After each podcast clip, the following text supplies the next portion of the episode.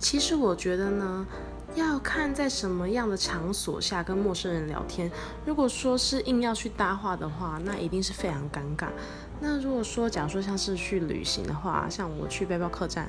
就是旅行的时候，然后大家常常常就是会在大厅里面，然后呢，在大厅里面的时候，就是很自然而然的就可以聊起天来这样子。通常的话，第一句就是问说你从哪里来，